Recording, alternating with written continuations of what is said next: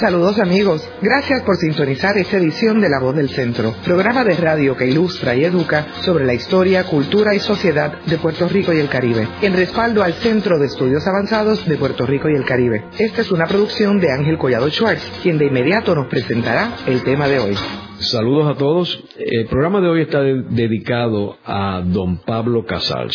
Pablo Casals, el famoso chelista que se mudó a Puerto Rico y que fue la punta de lanza del Festival Casals que comienza en el 1957. Hoy tenemos con nosotros al profesor Elías López Oba, quien conoció estrechamente a don Pablo Casals y quien es un reconocido pianista y quien dirige el Festival Casals junto a Justino Díaz y ha ocupado un sinnúmero de posiciones en Puerto Rico, desde el Instituto de Cultura puertorriqueña que dirigió, el Conservatorio, la Oficina de Puerto Rico en España. Así que nos enorgullecemos de tener a Elías con nosotros hoy aquí en este programa. Y nos gustaría, Elías, que comenzáramos el programa describiendo, para beneficio de nuestro radioescucha, quién era Pablo Casals y cuál es la importancia de Pablo Casals en el mundo cultural universal. Pues bien, cuando don Pablo llega a Puerto Rico, era ya un músico de importancia mundial. Esto es, no había un sitio en este mundo donde se practicase la, buena música, donde se cultivase, donde se supiese quiénes eran los artistas, donde hubiese conciertos, que no hubiese escuchado a Casals o que no supiese de Casals. Esto es desde el Oriente, toda la Europa y la América. ¿Y por qué? Porque don Pablo, gracias a su longevidad, pues había podido cubrir todos y cada uno de estos campos, de estos grandes centros que irradian la cultura, la, y sobre todo la cultura musical. Y sobre todo porque estaba súper dotado para precisamente poder pasar un arco por encima de las cuerdas.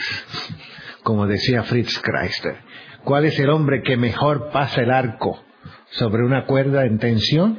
Pablo Casals. Y eso, viniendo de Fritz Chrysler, pues uh, significa mucho. Don Pablo llega a Puerto Rico con esa importancia toda una vida, 79 años cuando llega aquí.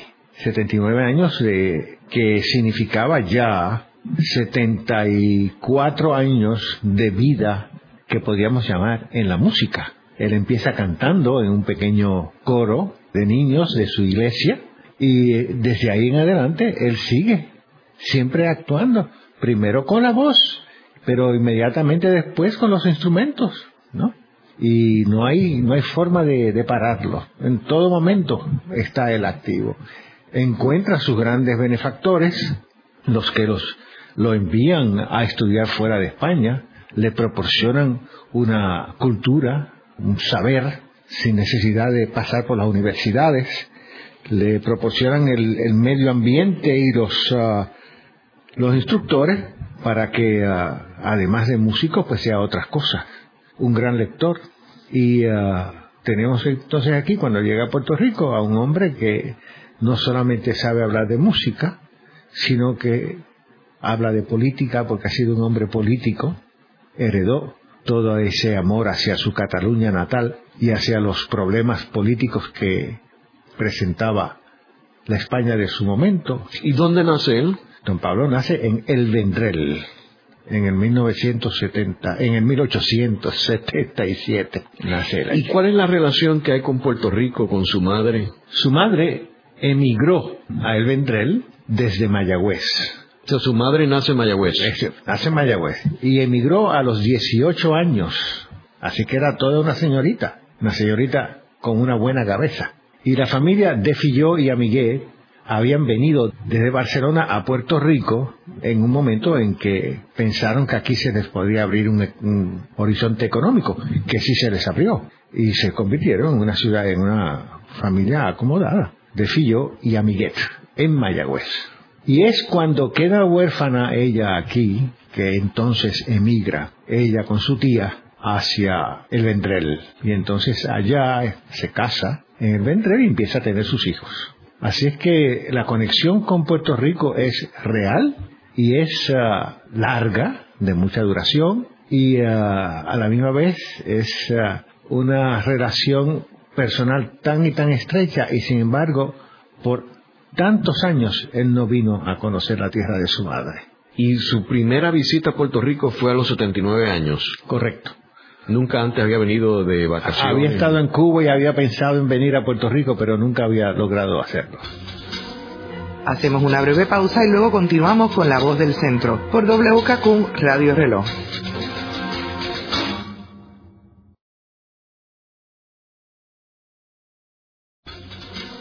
De regreso con la voz del centro por WKQ Radio Reloj en un conversatorio provocado por Ángel Collado Schwartz.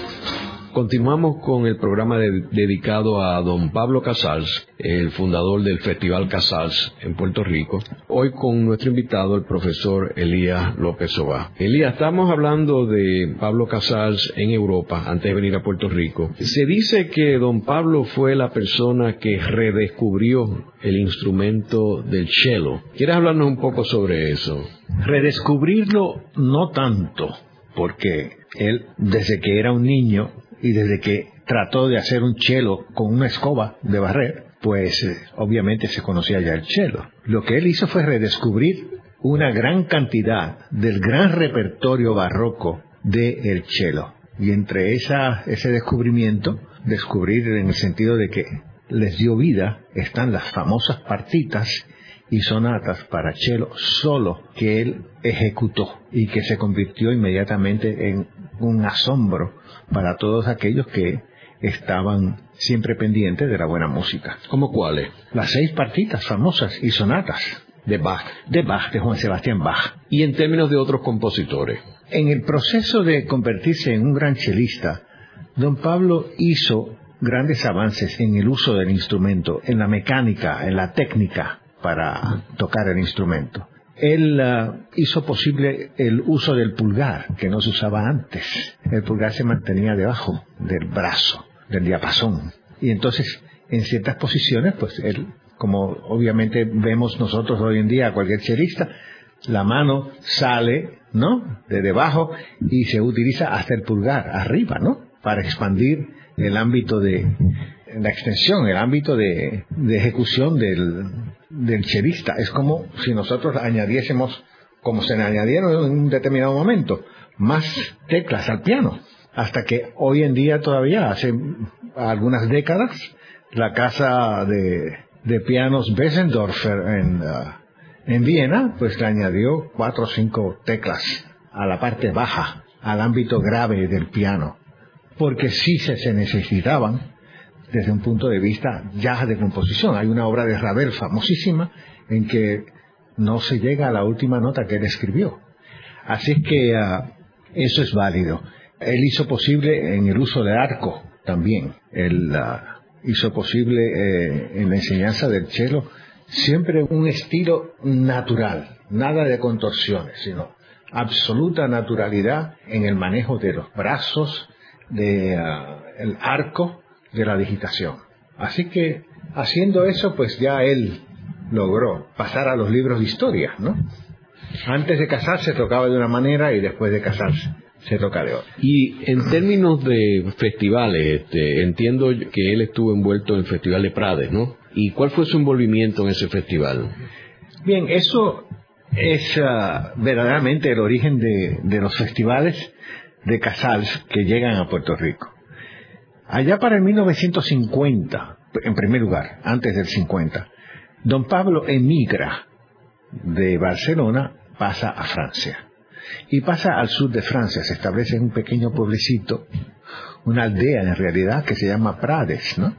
Y que está, pues, justo en la falda de las montañas que separan el Rosillón, ¿no? que separan la parte sur de, de Francia del norte de España. Esa parte sur había sido antes parte de Cataluña. Allí se habla catalán. Todavía se habla bastante catalán, porque yo he pasado por allí, me he quedado allí que algún, algún que otro tiempo, y el catalán se utiliza y se entiende. Natural. Pues bien, estando en Prades, hacia el 1900, 44 a 45, empiezan siempre pues estudiantes, grandes artistas que quieren conocer a Casals y van, se convierte en un sitio de peregrinaje para los grandes artistas también. Va a ir allí, hablar con don Pablo, fotografiarse con don Pablo, estudiar con don Pablo, hacer música de cámara conjuntamente con don Pablo. Entre esos artistas está Sasha Schneider, Alexander Schneider, gran músico de cámara, un hombre dotadísimo como músico y como organizador de conciertos, de festivales, etcétera, etcétera. Entonces, cuando se acerca el año de 1950, el mundo musical se, prepara para celebrar el 200 aniversario, ¿no? De la muerte de Juan Sebastián Bach, del nacimiento de Juan Sebastián Bach. No, esa muerte. Él nace, él muere en el 1750. Y entonces hay que celebrar, pues precisamente, una gran fecha en el compositor que para Pablo Casals era el dios de la música, ¿no? Para él, pues, era motivo de reverencia y motivo de absoluta dedicación a la música de Bach, y que la conocía desde la primera hasta la última nota, porque o la dirigía, o la leía, o la tocaba. Pero él conocía la obra completa de Bach. Y al piano tocaba los 48 preludios y fugas famosos, ¿no? Todos los días se levantaba a tocar un preludio y fuga al piano. Muchos pianistas no lo hacen, ¿no? que debieran hacerlo. Pues bien, don Pablo no quiso ser él en aquel momento el que organizara el festival. Él a la idea de celebrar un festival allí, él accedió. Pero quien lo organizó fue Sasha Schneider y los músicos amigos de él que estaban en, en América, como uh, el famoso pianista, que murió, dio su último concierto cuando tenía 97 años, ¿no?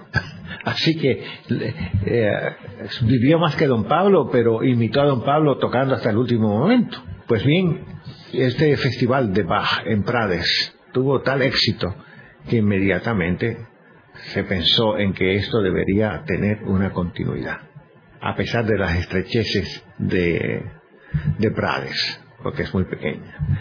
Pero allí hay una ermita, una iglesia que en aquel momento, no sé si la han reconstruido ahora, pero en aquel momento era una iglesita de mucha, con mucha devoción, ¿no? Gente muy devota a esa iglesia y, a la redonda. Y allí fue que se tocó toda la música de cámara. Y la música de cámara, pues una orquesta barroca era una orquesta de cuerdas, básicamente. Tal vez algunos instrumentos de viento, madera, alguna que otra trompa, fácilmente accesible allí cerca. Entre los músicos franceses, pues sí entró a formar parte de esa pequeña orquesta. Pero los solistas eran todos artistas internacionales y de primerísimo rango. Luego de la pausa continuamos con La Voz del Centro por WKQ Radio Reloj.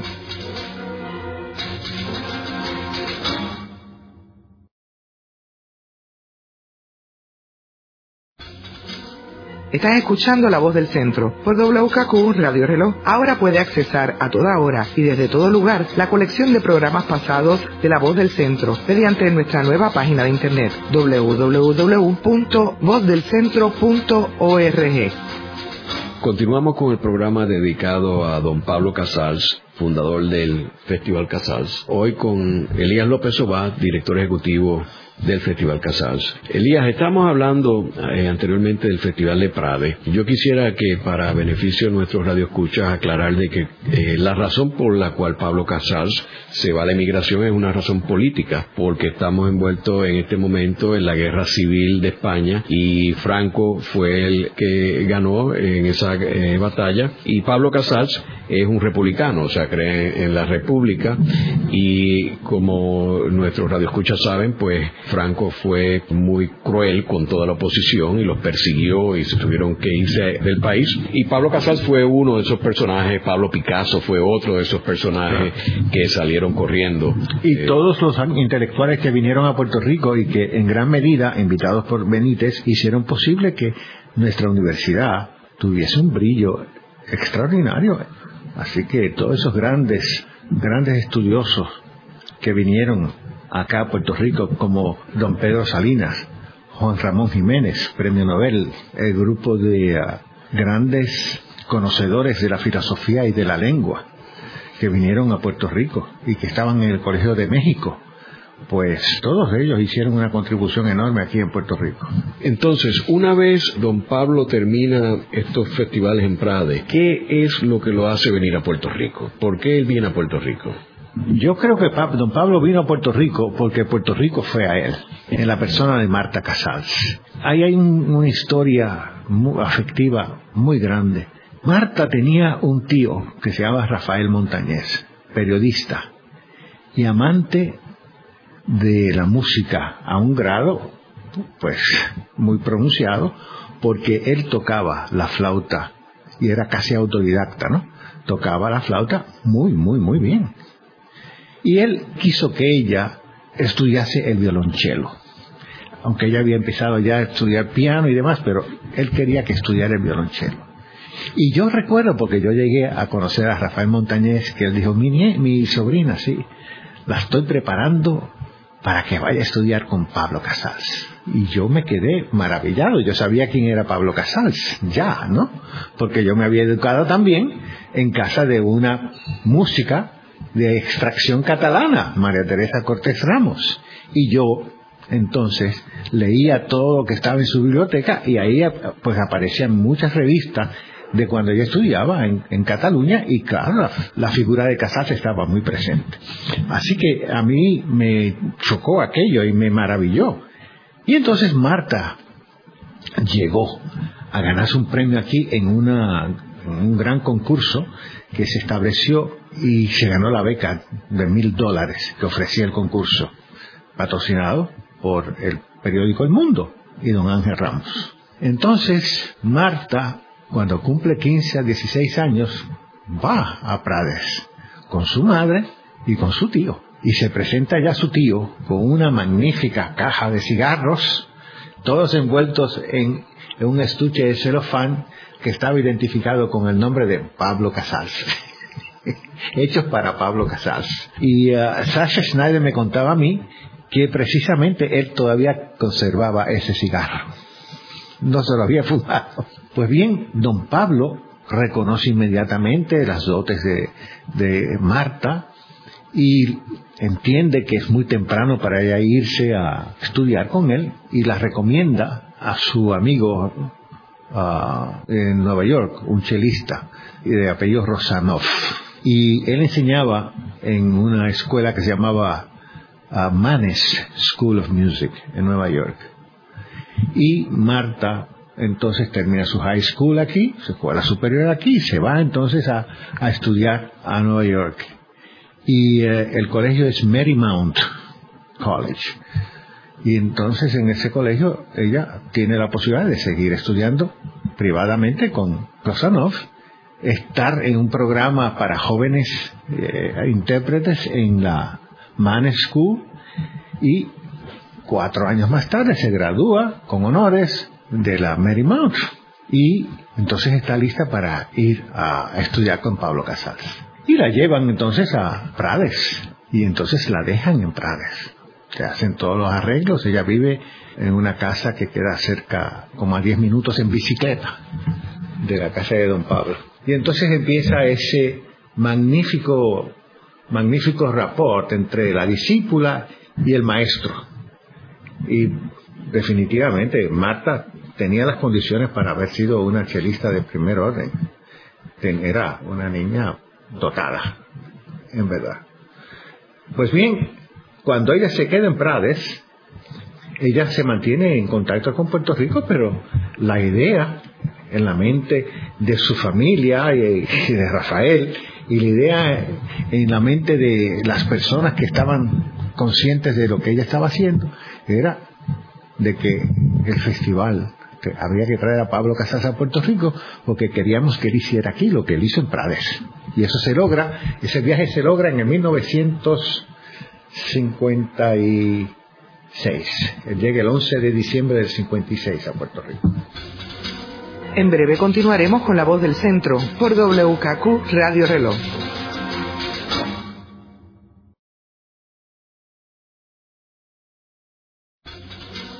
De regreso con la voz del centro por WKQ Radio Reloj, de vuelta con Ángel Collado Schwartz. Continuamos con el programa dedicado a don Pablo Casals, fundador del Festival Casals en el 1957. Hoy con eh, Elías López Obá, director ejecutivo del Festival Casals y amigo de don Pablo Casals.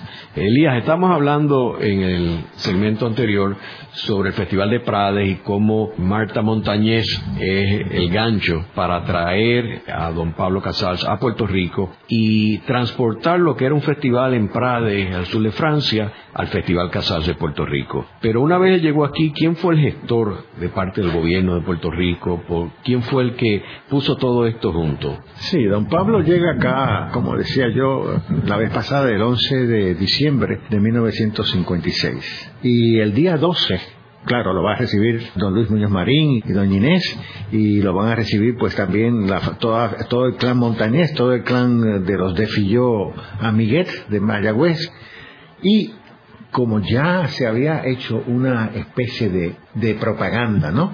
Relacionada con la entrada, la llegada de Casals, pues la legislatura tenía algo preparado y también las, fuerzas musicales de Puerto Rico habían preparado una especie de homenaje musical allá en, la Plaza Colón, etcétera, etcétera.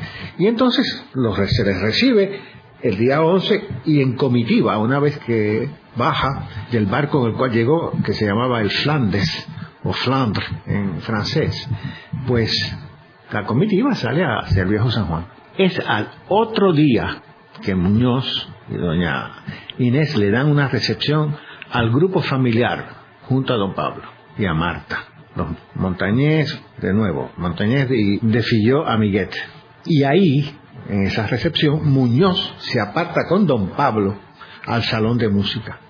Y es en el salón de música donde don Pablo y Muñoz hablan por primera vez sobre lo que le interesa a Muñoz de don Pablo y sobre lo que don Pablo le interesaría hacer en Puerto Rico. Porque cuando don Pablo llega a Puerto Rico, por conducto de Marta ya se había discutido ampliamente lo que él podía hacer aquí en Puerto Rico. Y entonces, después de esa primera conversación, don Pablo pospone hasta que Sasha Schneider pueda venir a Puerto Rico y hasta que él regrese de México, donde había ido, donde tenía que ir, a ver muchos amigos propios de la, de la, de la guerra civil, etcétera, etcétera, pues él pospone hasta el próximo mes, hasta pasadas las navidades, él pospone hablar operacionalmente, ¿no? Ya administrativamente, desde un punto de vista programático, sobre el festival en Puerto Rico. Y esa reunión se da a su regreso, que es en febrero. Él se queda festejando aquí en Puerto Rico, él toca en, San Germán, él toca en la casa de los de Filló, etcétera, pero él está en Puerto Rico festejando.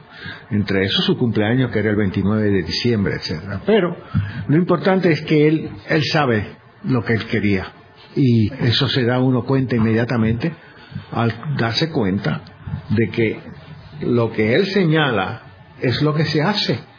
Y en cuestión de cuatro años, él tenía la organización del Festival Casals completa. ¿Y cuál era el objetivo del Festival Casals?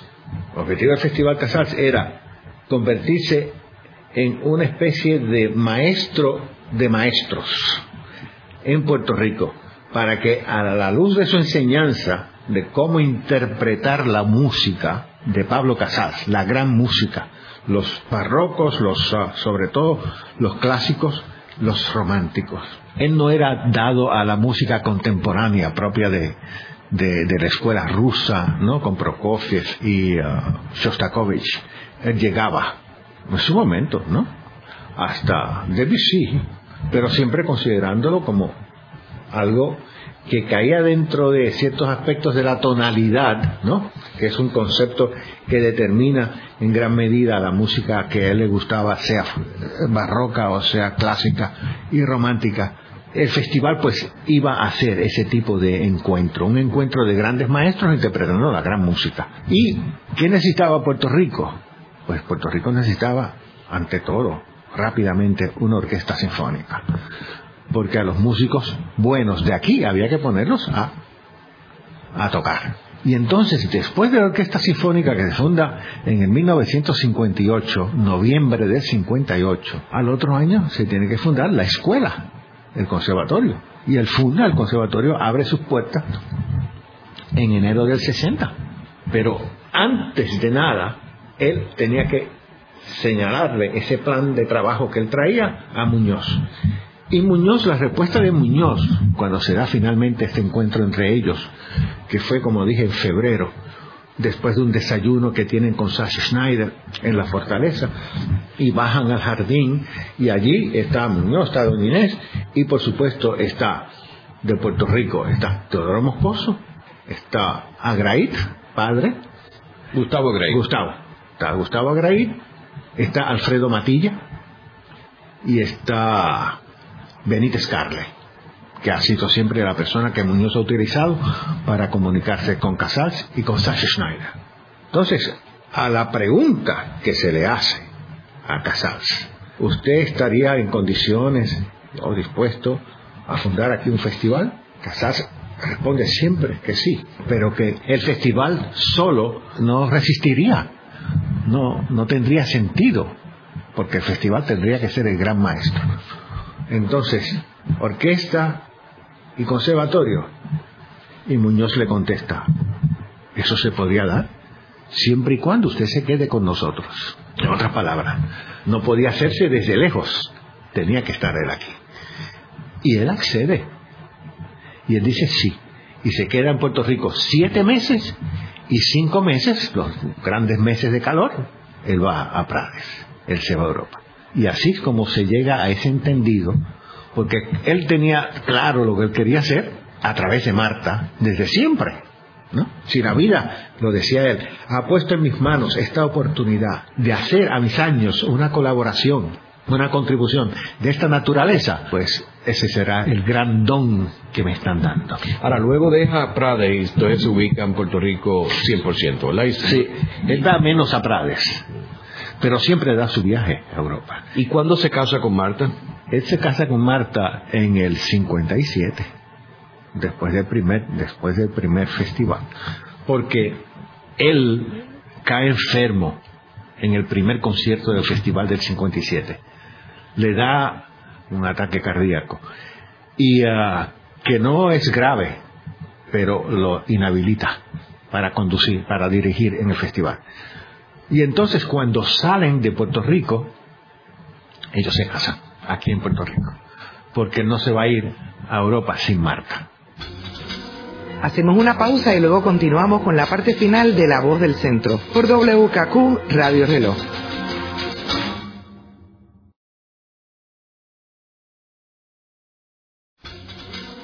Están escuchando La Voz del Centro por WKQ Radio Reloj. Le invitamos a visitarnos a nuestra nueva página web donde encontrará la colección de los programas pasados y también por donde pueda hacernos llegar un mensaje con sus comentarios y sugerencias a este programa. Busque en la red www.vozdelcentro.org. De regreso a esta interesante discusión con Ángel Collado Schwartz.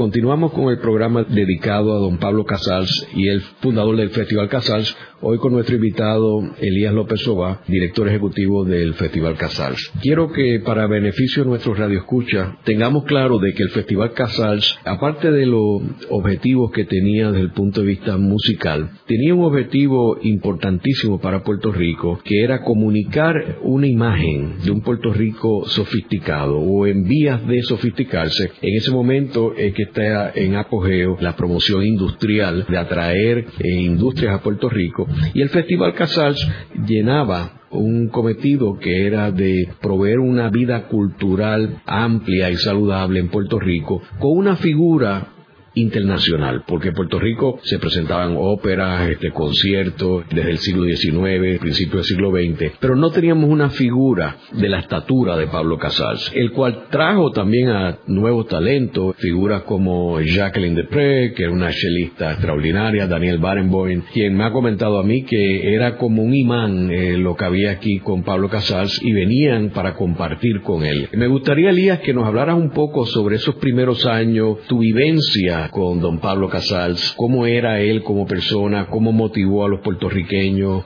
jóvenes, lo que hablamos de los ujieres, etcétera. Pablo Casals era la persona más abierta a la conversación. Era la persona que abría su casa diariamente para recibir a visitantes. Después de las 5 de la tarde, esa casa era sencillamente una casa abierta. Esa era la casa en la playa de Isla Verde. Y allá arriba también. Cambridge Park, sí, donde- Cambridge, Cambridge Park. Cambridge Park está abajo. Arriba tiene otro nombre la urbanización. Muy bella. Pues bien, yo recuerdo, primero como joven músico en aquel momento, que si yo quería tocar algo para don Pablo, él me escuchaba. Yo recuerdo que si yo quería discutir sobre música con don Pablo, yo podía hablarle a él. En otras palabras, si yo quería discutir los problemas de la educación, digamos, ¿no? En Puerto Rico, los problemas de los conservatorios, los problemas de encontrar buenos maestros, se discutía. Esto es, no había un tema que uno le plantease a él que no estaba en la disposición de enseñarlo. Cuando se logró aquí abrir el programa de, de niños para hacer convertirse en estudiantes de cuerdas, ¿no? Pues él ahí se lanzó en una perorata sobre lo que es un niño, ¿no? Y después de situarlo, ¿no? Como algo excepcional, algo que no que está fuera de toda consideración en términos de lo que vale, porque lo vale todo.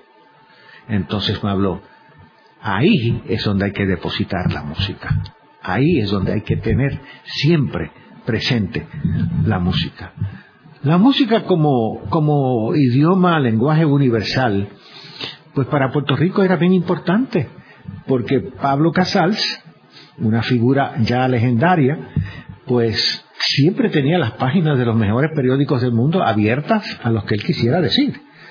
Y siempre tenía, las Naciones Unidas se interesaron en él. Y él podía ir a tocar a cualquier parte y siempre iba a tener la atención del mundo allí. Cuéntanos del proyecto de las Naciones Unidas. Bien, eh, a él lo invitaron a, a- a escribir el, el himno de las Naciones Unidas. Yo estuve con él en una reunión que se dio allá en las Naciones Unidas. Estaba Isaac Stern, estaba Marta, por supuesto, Eugene no vino, Eugene Stomming, ¿no? que fue después el marido de Marta, cuando quedó viuda. Él no vino, pero estábamos ah, allí una delegación de Puerto Rico, corta, pequeña, porque era un almuerzo el que se nos estaba brindando. Y allí don Pablo, pues, tuvo la oportunidad de hablar de política, de hablar de educación musical, de hablar de todo, ¿no? Y entonces, allí en esa ocasión se habló de su contribución a las Naciones Unidas escribiendo un himno para las Naciones Unidas, cosa que él tomó muy a pecho, con mucha seriedad y con mucha convicción, y escribió un magnífico, magnífico himno. Difícil, porque lleva al coro a los mismos niveles de, de la misa solemnis de, de Beethoven en términos de ámbito, pero, pero una cosa seria. Y sobre su concierto en Casa Blanca para el presidente Kennedy, que fue eh, don Luis Muñoz Marín. Sí. ¿Quieres comentarnos algo sobre esto? Sí, yo no estuve, en, eh, fue antes de mi tiempo, ¿no? Yo entré al festival en el 73, precisamente, en los últimos cuatro años, estuve cuatro años allí, que fueron los últimos cuatro años de la vida de don Pablo. Así que, para mí, no, perdón, él murió en el 73. Yo estuve solamente un año trabajando íntimamente con don Pablo. Todo lo demás que cuento es porque yo como músico interesado en Casals, imagínate, pues ah, siempre le iba a su casa. Ahora, este encuentro allá marcó la primera vez que él entraba en territorio americano a hacer música. Y ese es el tributo mayor que él le pudo haber rendido a la familia de Kennedy o a los postulados políticos de Kennedy. Así es que el concierto revestía una importancia política y uh, ética para él, muy, muy grande, muy grande. Entrar en territorio de la Casa Blanca significaba entrar al sitio que él había jurado nunca pisar porque había reconocido a, Francia, a, Franco y había contribuido con Franco. Así que eso fue una, una pequeña lucha con él mismo. Y Sasha lo ayudó diciendo, mira, ya tú estás en Puerto Rico. Puerto Rico no es Estados Unidos. Esto es territorio aparte. Así es que uh, él fue allí con sus dos grandes colaboradores, que es Horsowski, el pianista, y con Sasha Schneider. Elías, ¿y cuál tú dirías que fueron, en resumen, las contribuciones más grandes de don Pablo a Puerto Rico?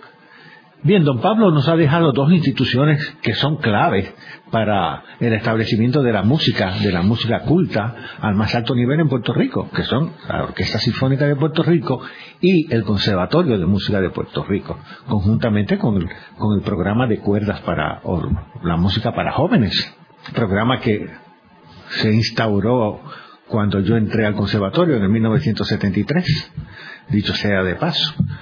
Yo creo que Pablo, don Pablo hizo posible una cosa bien importante. Él identificó para mucha, mucha gente, millones de personas, identificó a Puerto Rico.